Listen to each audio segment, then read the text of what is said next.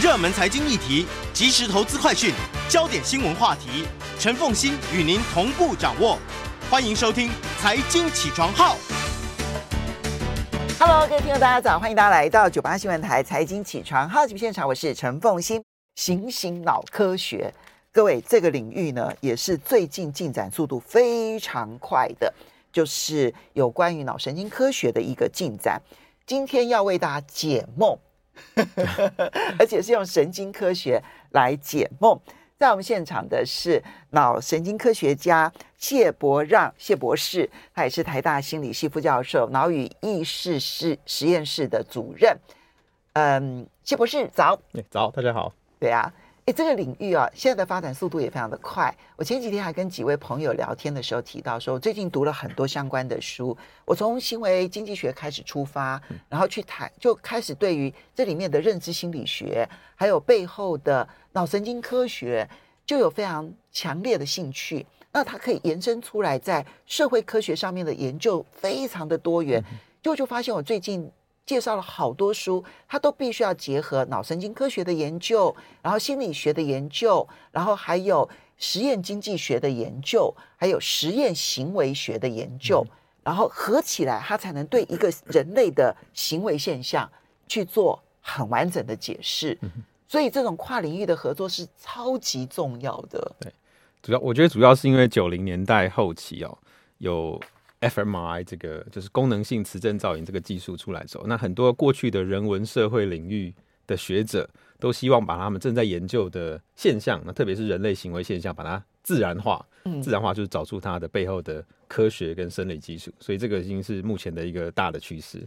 而且虽然说从九零年代就开始啊，看起来好像三十多年，事实上一切都才刚开始，对，对不对？好，了解我们的脑神经，我们今天要来神经科学解梦，为什么可以做到这样？嗯、好，解梦这件事情啊、哦，当然我们过去其实不太谈解梦这个事啊，因为大家可能会觉得是怪力乱神啊，或者你呃怎么可能想到呃梦到什么东西就预测或是发生什么事？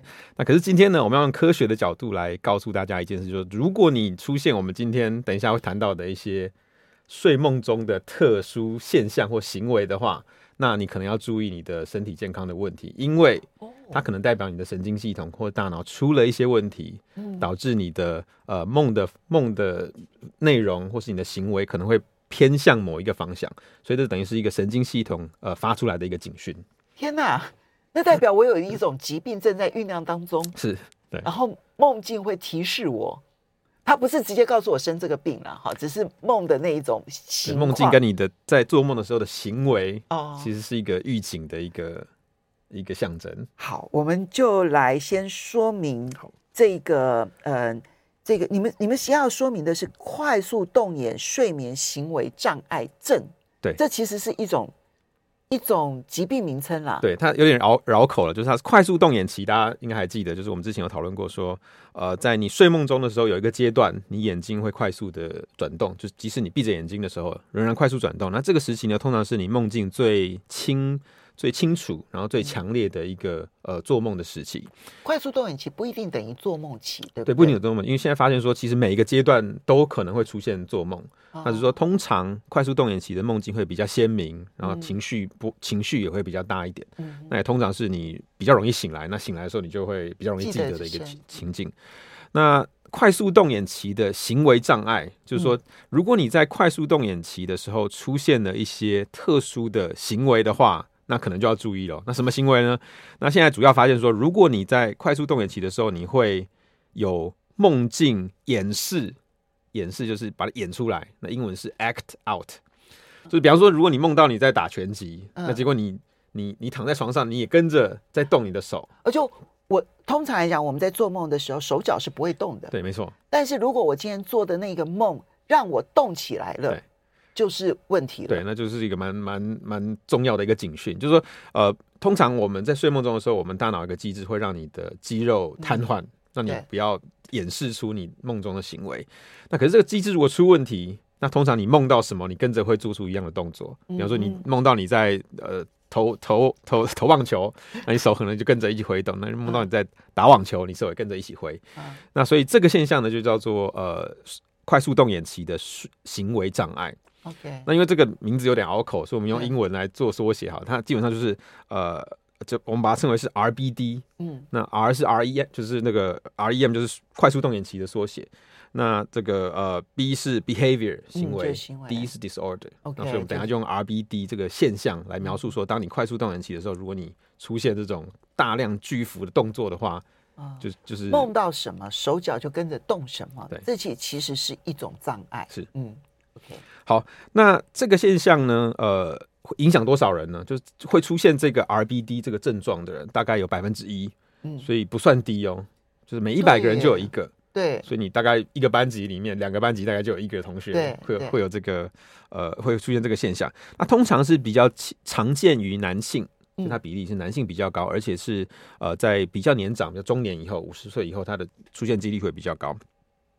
那呃，它的预测力有多强哦？就是如果你比方说在你你出现了这个 RBD 症状，你睡眠的时候、做梦的时候会行为很大的话，嗯、那它有百分之八十的几率。你会在十年到十三年左右出现神经退化疾病，百分之八十哦。所以我在呃，就是梦什么，然后手脚动什么的这种 RBD 的状态之下，嗯、当下可能我都还不知道说我有没有退化性神经的疾病，嗯哼，可能都查不出来。对，看起来一切正常，而且目前的检查你可能检验不出任何的呃异常。可是十年之内，十到十三年左右，就百分之八十一定会有这个病。对。会出现这个疾病，哇！所以是蛮，它预测力是就就是这些神经退化疾病的一个相当准确的一个一个指标。那这些神经退化疾病可能是哪一类的疾病？是神经退化疾病？好，那主要有呃三大种啊，就是这一种 RBD 相关的疾病呢，它我们把它称为是呃突触核蛋白病。那这个名字大家不用去记，它就是总总之呢，就是有一个蛋白质不好的蛋白质，它会在你的神经细胞的末端，嗯，叫突触。对，那个突触跟突触其实是神经跟神经连接最重要的一个区域，对不对？对，没错。突触大家可以想象出，因为神经细胞跟神经细胞之间要有沟通嘛，嗯，那神经细胞会有一个叫轴突，等于是伸出一个触手去把讯息传给下一个神经细胞。对，那在轴突的最末端会有一些小小的像像这个凸起来的东西，那神经传递物质就会从这个突触分泌出来，影响下一个细胞。嗯，那突触里面呢有一些蛋白质，就是我们今天要讲这个蛋白质，就是突触核蛋白。那它的功能目前我们还不太不太确定，它到底原本是要做什么的。可是当这个蛋白质呃过多或是异常的堆积的时候呢，就会导致一些神经退化疾病出现。比嗯，我们去想象说，我们假设要用我们的手指头去碰人家的手指头，这样子我才能够跟对方沟通好了哈。结果我的手指头就是突触，是上面就累积了一堆的核蛋白，对。那我就没有办法摸到对方的手指，没错，就类似这样的概念。哦、那如果这个现象出现在呃专就是负责在你睡梦中抑制肌肉行为的那些细胞上的话，你就可以想象嘛，就是它等于无法顺利的抑制哦，所以你睡梦中的时候，你的动作就会无法被抑制，然后展现出来。OK，所以有一类是这样子的，就是嗯突触核蛋白这个部分的相关的疾病。嗯那那这个突触核蛋白如果出问题的时候，主要会有三大类的神经退化疾病。那大家可能都蛮常听见的。那第一大类呢，我们是呃，大家应该有听过叫帕金森氏症 （Parkinson），嗯、就是有些病人他会无法控制他的肌肉运动，他通常通常的的状态就是他手会抖，手会抖，那肌肉会抖。然后他那个走路的时候呢，像踮脚一样，这样很小碎步的走，小碎步缓慢。那呃，另外一个大家可能也有听过叫路易氏体失智症。嗯，那失智症呃比较常见的是阿兹海默，那那是另外一种形式的失智症。嗯、那这个呢叫路易氏体失智症，主要就是这个蛋白质堆积。导致你呃，就是在你你你的你的认知系统会出现异常。嗯、那有些有时候这些失智症的人，他比方说会有幻听，嗯，然后幻视啊，然后比方说看到一些小人在桌上跑来跑去啊，然后他会有比方说呃幻各种各种形形式的幻想。嗯，那这个路易氏体失智症是也是另外一种常见的，就是只要你突触核蛋白出问题，也会发现。那另外一个大家可能有听过叫多系统萎缩症，就是它是整整整体的影响你的大脑，导致各种认知功能都会出现异常，包括你的行动啊、消化啊，然后甚至像记忆啊这些都整整个都会出问题。哎、欸，这样听起来好可怕哦。嗯，都是跟嗯嗯失去了认知功能或者无法控制自己的身体有关的疾病。对，嗯，那所以如果你发现自己有这一个呃呃睡眠睡睡梦中会展示行为的问题的话，可能就要留意这个问题。不过通常有时候我们自己会不知道，对，通常是你的伴侣会知道。嗯，有时候你伴侣发现，哎、欸，怎么半夜的时候突然往我这边打一拳？那这个所以你知道吗？就睡梦中的家暴其实是严重的事情。对对对对，嗯，好，那可是在，在在呃呃，我呃进一步解说它的机制之前，我们要先排除一些人。哦，就有些人可能会有这些类似的症状，可是不用担心。对，对，对。那第一个呢是，如果你是刚入睡的时候有一些肌肉的抽动，这个没关系，嗯、这个很常见。哦、呃，就是它就是你刚入睡的时候，因为大脑还没完全呃、哦、冷静或是或是安静下来，嗯，所以它有些有时候某些呃某些脑区会先入睡，嗯，有些脑区入睡的比较晚，所以有时候你会出现一些不协调，然后突然抽动一下。哦，所以如果说是刚刚入睡的，比如说。前半个小时或者前一个半小时好了，因为一一一一次睡眠周期大概是一个半小时，嗯、就那个第一个周期的那一个睡眠的时候出现这样的行为还 OK，基本上没关系。因为但是如果睡到了比如清晨的时候出现这样的行为，就比较让人担心。没错，我们可以这样讲。对，或者你小睡的时候抽动那也都没关系，那算是正常。哦，午睡的时候好，就因为那时候基本上是非常浅眠。那你根本就还没入睡嘛所以你的系统还没有完全关闭。我们稍微休息一下，马上回来节目现场。欢迎大家回到九八新闻台财经起床号节目现场，我是陈凤欣。在我们现场的是脑科脑神经科学家谢伯让，然后他是台大心理系副教授，同时也是脑与意识实验室主任谢伯让谢博士。今天呢，来为大家用神经科学解梦。我觉得简直不是神经科学解梦，就是神经科学来来来。嗯，这个断病了，预测疾病，预测疾病，诊断疾病了啊、哦。好，那刚刚提到的这种 RBD 快速动眼睡眠行为障碍症，嗯、就是你在睡觉的时候，我梦到什么，我的手脚居然跟着动了。嗯，我我就是我我梦到我在打人，我就真的打了我老公一一巴掌这样子哈。嗯、这个过去在梦里头不应该，我的手脚不应该动。对可是呢，当你出现这一种会被认为是一种障碍症，那这种障碍症呢，十到十五年之内。其实出现脑神经退化的相关疾病，其实是非常非常高的哈。那这些都对于我们的行为认知会产生极大的影响。可是先不要急，我们要先排除几种状况，以免造成恐慌。第一种呢是刚入睡的前面一两个小时，不要急，因为那个时候脑入睡的时候它是渐进式的入睡，所以有的时候可能它入睡的顺序没有控制的很好。那么要压抑你行为的那一个脑神经区还没有关闭，嗯、然后你就开始做梦了，这时候是有可能的。所以前一两个小时的动不是对，不是障碍症。那第二种状况，好，第二种就是如果是孩童或是青少年，呃，有时候他们会出现像讲梦话或是梦游，嗯，那这个也不用担心，因为孩童跟青少年大脑一样还在发展中。所以他有时候还没有，还不够成熟，对，还不够完全。那尤其是我们呃之前有提过，像前额叶，嗯，这个可能要一路长到二十五岁才会完成。那前额叶基本上就是抑制各种呃不理性啊，或者情绪啊，或者动作的一些一个关键脑区。那所以如果你是孩童、青少年有讲梦话、那梦游，其实呃不用担心，他基本上他的没有没有这个预测能力，预测你。那如果我们可以这样讲，因为平均来说前额叶大概是要到二十五岁才成熟嘛，哈，那么。二十五岁以前都可以放心，甚至于可以放宽到三十岁以前都可以先先不用担心。对对，OK。特别是中年，中年以后可能就要注意有没有这个问题。中中年中年的中年定义有点让我担心。三十岁以上吗？还是四十岁以上？哈。不过男性比较需要担心，因为看起来统计上都是中年的男性比较容易出现这个问题。好，所以四五岁、四五十岁以上，然后才要开始注意这件事情。好，那还有一个要大家可以可以比较安心，就是如果你。呃，有在服用药物，嗯，它有时候也可以打乱你的睡眠的睡眠中的抑制肌肉活动的这个，哦，呃，这个这个这个活这个这个方法，所以呃，如果你又在服用药，比方说抗忧郁药物，有时候你服用的时候，它也会产生让你在睡梦中演示出你梦境的这个动作，所以这个也没关系。如果你有服用药物，才是说你观察到它是药物影响，而并不是真的有神经退化的可能性。所以这这这三类人基本上可以呃稍微安心一点，基本上不会出现这个现象。好。所以呢，睡梦的前期，然后还有孩童、青少年，然后三十岁以前啦，哈，还有包括了就是现在正在吃一些这种呃抗忧郁的药物，药物主要是这些抗忧郁药物嘛？还有哪些药物？抗忧郁药物目前发现会影响这个睡梦的状态。嗯、那当然，像如果是安眠药这些，你要看它的成分，有些也会影响你的睡眠的一个状态。对哦，但凡会影响睡眠的，都可以怀疑是药物影响的，嗯、而并不是真的脑神经退化。对，那这个其实可以自己观察。比方说，你如果发现服用药物以后，每天你的你的同你的伴侣就告诉你说，哎，你今天晚上的睡眠好像不是很安稳，那可能就跟药物有关。对、嗯、，OK，好。这些呢是我们所看到的排除在外的。那我们要要要理解一下怎么去发现，因为在你做出这个 RBD 行为的时候呢，其实当下还查不出来他有脑神经退化的疾病哦。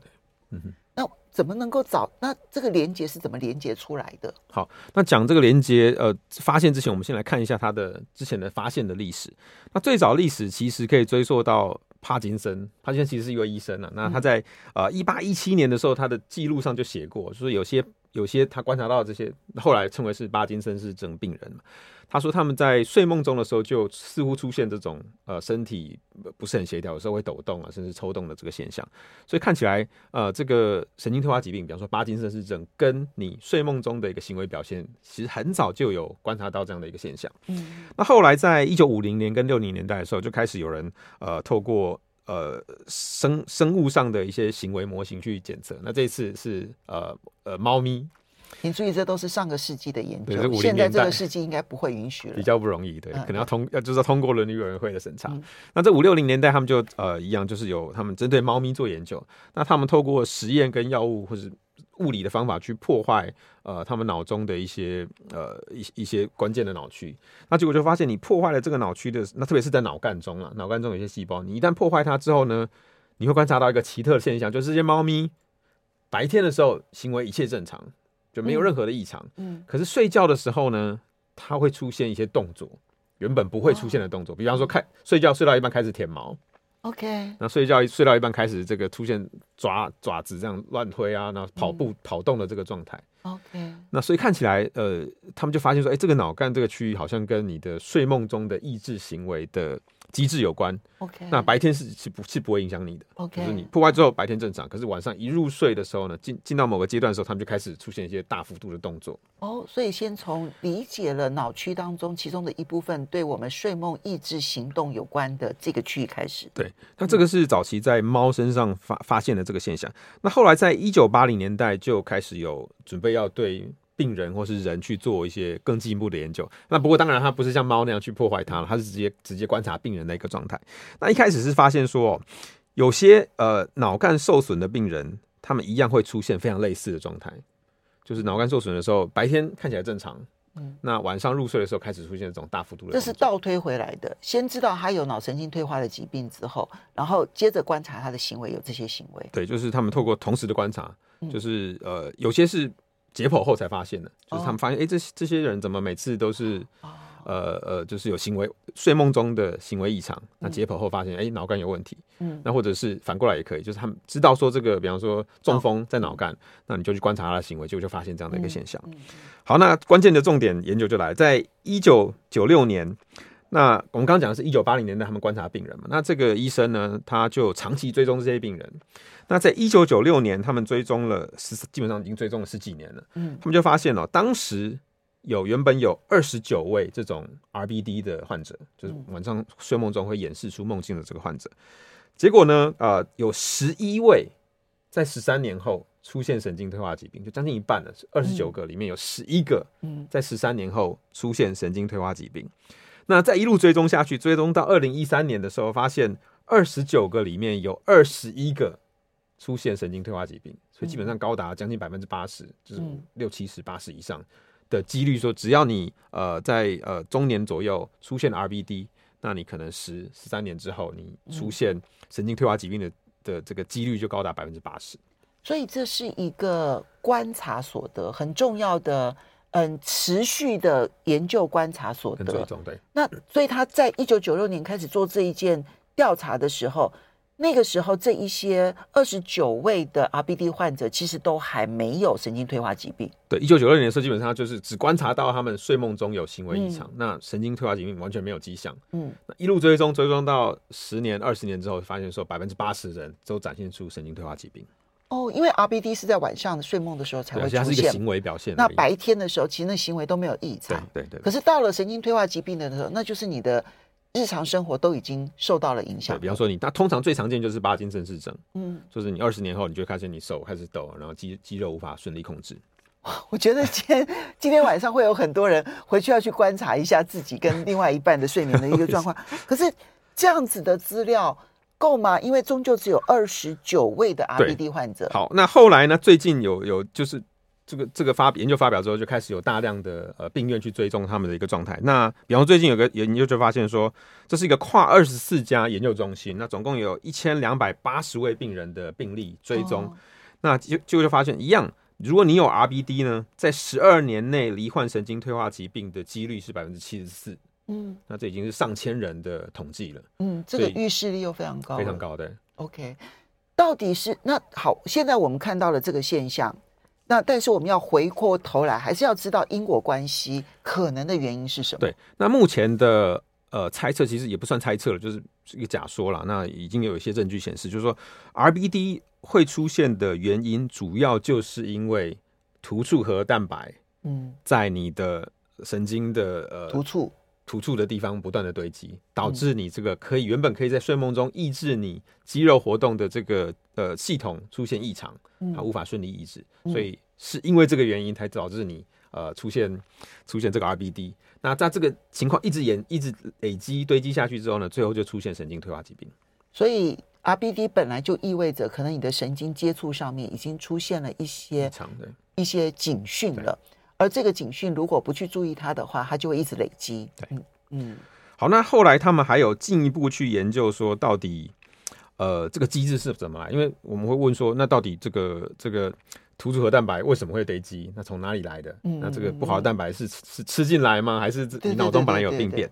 那那那个时候我去做了一些研究，就发现这个研究其实蛮让我我我当时吓了一跳了。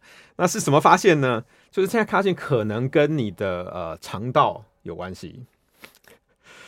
那比方说，他们发现一个，就是如果呃，因为我们肠道其实是有迷走神经连接的，对，对，而且连接脑部，对对对，就是从有有有有一条神经叫迷走神经，就连接到你的呃肠道去控制你肠道的，比方说胃酸分泌啊这些东西。那我们就发现说，首先一样，他们找来小老鼠做研究，嗯、结果就发现，如果你在小老鼠的肠胃道里面注射这个突触核蛋白，嗯，它会沿着迷走神经一路走回大脑。所以突触核蛋白先出现在我们的肠胃道啊。诶、欸，有可能就是不知道为什么原因，它就是出现在肠胃道。Oh. 那可是，嗯，人是不是这样还不晓得。Uh. 就是说，如果你把肠这个突触核直接注射到老鼠的肠胃道里面，绝对不能注射到人身上。那我们知道，就是我们观察到现在，就是它会沿着迷走神经，就一个神经接着一个神经，然后传回到你，它就在里面传传传，然后跑回你的大脑里面。OK OK。哦，所以这个有点有点有点惊悚啊。对。那另外一个现象就是说。呃，在早期治疗呃那个像胃溃疡的时候，有一种治疗方法，就除了药物以外，有一种治疗方法是切断你的迷走神经。嗯，那是早学上一些。那原因是因为你切断迷走神经，它就不会去控制你的胃胃，让你分泌胃酸，所以它是一个有效让你能够不分泌胃酸的一个侵入性的疗法。那有趣的地方就是这样，当他们就当时观察了一大批的病人嘛，结果发现说，如果你曾经被切断过迷走神经。你在中老年罹患巴金森氏症的几率就会下降，就它的几率是比较低的。哦、所以肠胃道的这个嗯突触核蛋白，然后与迷走神经，它也许是这一些退化性疾病的原因，其中一个原因，其中一个原因。那好，我听了都觉得很，所以吃吃进来的吗？那这样子的话，有没有什么样子的方法可以去预防它？我们现在预示了这件事情可能会发生，嗯，但我们现在最重要的不是只是知道它会发生，而是我们有没有办法改变它呢？我们休息一下，马上回来。欢迎大家回到九八新闻台财经起床号节目现场，我是陈凤欣，在我们现场的是脑科学家谢博，让谢博士谈我们如何用梦梦中的行为障碍症，然后来解读。可能的未来疾病哈。那这个 RBD 啊，这个嗯，这个嗯，快速动眼期睡眠行为障碍症这件事情呢，当然我们现在听起来就跟脑神经退化疾病有关的话，大家就会很担心。我们现在就要来问说，有没有预防的方法，或者提前预测可以做哪些事情？好，这个比较悲观一点，就是目前还没有发现，就是科没有科学上验证过的有效预防或是治疗方法。嗯，那所以他只能提前告诉你说，呃，你可能会有这个问题。不过应该不用太悲观了，就是说目前已经有许多的呃研究方，就是研究方向是在针对这个突触核蛋核蛋白。嗯，那有些已经在临床临床测试阶段了。那看起来是好像可以，他们有些方法可以呃。就是解消掉你已经堆积的突触核蛋白，这个当然就要请医那个医师啊，或者是一些这种哈科科学家来在方面做。不过原则上就是，它既然是在肠道的突触核蛋白，其实不管是用益生菌的方式，或是用药物的方式，然后让这个突触核蛋白不会走向迷走神经，理论上来讲，你找到了因果关系，好像比较容易找到解决方法。对对对。那目前还有一些做法，就是说我们虽然无法呃。治疗，那也无法完全的预防，但是有些事情可以先做，就是你可以事先侦测到也好。比方说，他们现在就是有些人会，呃，在你睡眠的时候去侦测一些细微的呃动作变化。嗯，那因为呃不一定所有的 RBD 都是这种大幅度的行为展示，嗯，那所以他们希望能够更早期一点发现，那所以他们就透过你在睡眠的时候可能会监测你的肌肉的反应，那看看能不能在更早期先观察到一些。更细微的变化，哦、然后来来来帮助他们更早期的做出一些推断。这就是现在睡眠医学很重要的地方，嗯、就是你到医院去睡一趟，对不对？哈，他可能看更多，对不对？OK，这是其中一个。对，那刚刚有一个漏漏掉跟大家补充，就是说，呃，这种由 RBD 转变成神经退化疾病的，呃，主要是巴金森氏症是最大宗嘛，可是它大概只占三分之一的巴金森氏症。就是巴金森氏症的所有的病人，你如果把他们找来看，大概有三分之一是他可能早期就有 RBD 了。哦，那另外三分之二没有。那所以他们现在猜测说，呃，这个巴金森氏症可能有两种形态，一种是来自肠道肠道的突嗯这个突触核蛋白，对，从迷走神经上来的一种这种形态。那另外一种是原生在大脑中的一种呃一种病变，所以可能有这两两大的类型。哦，好。就所以所以那这样子的话，巴金森氏症的预测还是很困难哦。呃，对，那其实原本要预测巴金森氏症有有好几个，包括说早期的长期便秘哦，那一样也是跟肠道有关系，哦，那就跟肠道也有关系，对。那那但不过现在发现说 RBD 其实是更。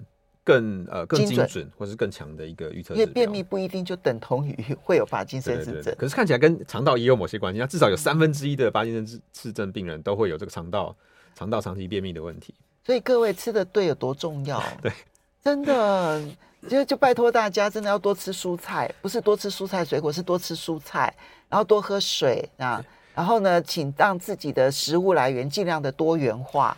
这很重要。对，那我们刚刚虽然说没有没有明确的科学呃也检验过的预防方法，可是我们常常在讲说最最大两个重要的东西，一个就是饮食要尽量正常，嗯，那不要吃一些奇奇怪怪的东西，对对对对对，不健康的东西。那另外一个就是运动，因为发现说呃你运适当的运动其实有助于呃减缓巴金森氏症的一个恶化的情况。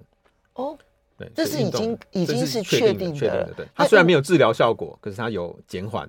让你不要恶化的这么快。当然，我前一阵子其实还看过一本书，那本书的作者自己呢是罹患了巴金森氏症之后呢，他用很强烈的运动的方式，然后把自己治疗好了。他那当然，现在一般都认为所以治疗是不太可能，一般认为只能够延缓它的恶化，或者是预防它出现。可是那一位他他自己是医生啊，他自己的做法是，他用。他用刻意的改变他走路的方式，因为巴金森氏症走路就会很碎步，嗯，越越来越小。他刻意跨大步，然后强迫自己跨大步，然后用这样跨大步的方式，然后每天好像走一万步吧，用这样的方式强迫自己运动，改变那个巴金森氏症所控制他的小碎步的行为，他居然慢慢的好起来了。但是的行为疗法的，对对对对，但是我必须要说，他并没有。成为医学界共识可以治疗的方法，但至少现在共识是可以延缓就对了。对，嗯，然后还有另外一个一样大家可以做，就是一样是睡眠，尽量睡眠品质跟长度要够。那因为我们现在已经知道睡眠中可以清除蛮多呃不好的蛋白质。那虽然目前还没有明确证据说它可以清除掉突触核蛋白，可是明合理的怀疑是也有也有机会，所以尽量也要保持。充足跟呃良好品质的睡眠。不过你刚刚提到说，嗯，在预预测的这件事情上面，不是只有看行为有没有演示出来，其实就连他的表情什么都有影响啊。对，那这个其实蛮有趣，就是说，呃，原本大家以为说 RBD 是不是一定就是这些暴力的动作啊，大型的巨幅的动作？那可是后来发现说，好像。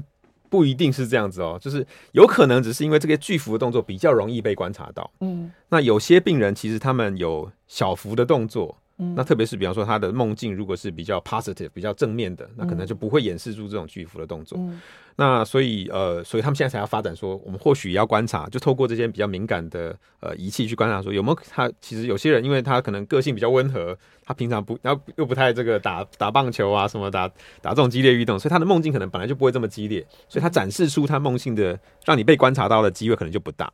这有研究可以看得出来说，他们什么样的行为，呃，什么样子的很细微的变化，然后也可能是 RB，也可能是 RBD。那比方说，他们现在有些就放在你的不管是手部肌肉啊，身体的这个大的肌肉上，或者甚至你的脸部肌肉，都会放一些感应器。哦，那有时候他们就会观察到说，呃，你在睡梦中的时候，好像你虽然没有大幅度的眼动，可是你可能会出现微笑，然后或是或是甚至大笑这种这种这种动作肌肉的表情。那所以他们就猜测说，哎、欸，说不定呃，这个有有些形式的 RBD 并不总是这种大幅度的负面的行为表现。哦，所以，哎、欸，就连微笑都会都要让人家怀疑啊。可是要微笑到什么程度呢？对，可是这个呃，目前的病例是比较少啦，嗯、所以大家其实不用太担心。那主要是说，一样还是先把，如果你真的有出现大幅度的这种呃剧烈的动作，可能需。需要担心的程度会比较高一点。好，那我们必须要确定说，他这些，比如说，呃，手动来动去啊，或者是微笑，甚至于大笑啊，或者是他可能有一些很细微的那种肢体动作，嗯、呃，一定是跟梦有关吗？这个东西有没有关联性？呃，不一定，因为现在有两个假说了，一个是说我们的动作。是展现出梦境，就是我们刚刚讲的，一直在讲说，有可能你梦到什么，那你行为就展现出来。嗯，那有另外一个可能性，其实是反过来。他说，其实是你的动作先出来了，那你的大脑诠释你的动作，把它形成梦境。OK，哎、欸，这也有对，这有可能，有可能就是有可能你你你的呃呃意志动。作的这个机制已经已经受损，或是无法顺利移植嘛，所以你出现了一些动作。嗯、那我们大脑是一个很喜欢诠释的一个，对，喜欢说故事，说故事，对对。所以当你的动作出来的话，可能就会就会把它演，就是把它转成梦境，让你惊艳到这个内容。哦、所以是梦产生的动作，还是动作产生的梦，都不一定。这个不晓得，可是它不影响它的预测能力。就是一样，如果你出现这个现象，他可能就会预测你的神经。如果他就是出现了动作，然后我问他说：“你昨天是不是做梦梦到了什么？”他说：“没有啊，我没有做梦呢。”那这种是不是就不算了呢？好，好，那这个也是一个很特殊的现象，就是说有些人他会宣称自己从来不做梦。对，就是你每次他早上起来说问他有没有做梦，他说没有。嗯，那你有时候甚至半夜把他挖起来，他也说没有。嗯，那刚好这个 RBD 他们提供了一个特殊的研究的一个。一个契机啦，就是说，他们发现有些病人他会展现出 RBD，那可是你把他挖起来的时候，他问他有没有做梦，他说没有。嗯，所以他们现在合理的怀疑哦，有些人可能其实他是有做梦的，而且也展现出他的动作跟梦境，可是他就是记不住梦境。嗯嗯，所以好像我们不能直接把它挖起来用口头问的，因为很多人会马上就忘掉他的梦境，啊，甚至是强烈的否认他有任何的梦境。嗯，可是如果我们假设啊，RBD 在在动作的时候真的有。通常都会有梦境的话，那我们就可以合理怀疑说，这些人可能他有做梦，而且也展现出他的动作，可是他就是记不住梦境。不过我想说，既然是在快速动眼期，我就不要管他有没有做梦，我只要观察他的眼睛有没有快速动就可以了。嗯嗯，这是一个假设啦，对，假设我们对不对？呃，通常就是他有在快速动眼的时候就有做梦，可是这个假设有时候也不是百分之百正确，因为对，因为我们终究不知道那个脑神经的运作是。A 到 B 还是 B 到 A？我们其实到现在为止，因果关系还是非常难。对，那你基本上希望大家今天回去的时候要注意哪些事情？好，呃，其实这个自己不容易观察，除非是你有带一些睡眠监测的装置。那呃，如果你是在中年，然后男性，那你或许可以，如果你真的担心自己有这个现象，比如说你曾有时候会听到你自己同伴说：“哎，你半夜怎么常常会打人啊什么的？”哦、那你可能可以观察，呃，观察看看自己有没有这样的一个现象。那如果有的话，可以跟你的医师谈谈看，呃，这个症状是不是需要进一步的做检查。对啊，当然我觉得最好希望大家都不要有这样子的一个障碍症，但是如果有的话，或者不管有没有，我觉得饮食啊，这就好的饮食还是非常的重要，好跟对的饮食还是很重要。然后呢，多运动这件事情，我觉得在任何情况之下，因为不是只有这个脑神经退化的相关疾病嘛，其实你还有很多很多的其他疾病，只要你愿意肯好好的做运动，我觉得都会有很大的帮助。今天我们用梦。来解析疾病这件事情，希望对大家有帮助。非常谢谢谢伯让谢老师，谢谢。谢谢。